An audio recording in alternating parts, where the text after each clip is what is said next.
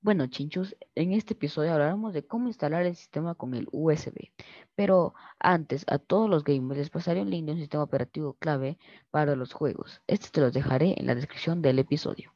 Este sistema operativo funciona tanto como para ser viejas o lentas, o por decirlo así, o simplemente para poder dar un mejor rendimiento a una PC nueva o buena, ya que este cuenta con mucha reducción de memoria, ya que finaliza las tareas las cuales no se usan casi, como Cortana, etc. Ahora lo único que tienes que hacer es entrar al menú de boot de tu PC. Esto varía de acuerdo a tu computadora. En mi caso es suprimir. En otros puede ser cualquier otra tecla. Una vez hayan entrado al menú de boot, solo seleccionan el USB con la imagen ISO y listo. A disfrutar. Muchas gracias.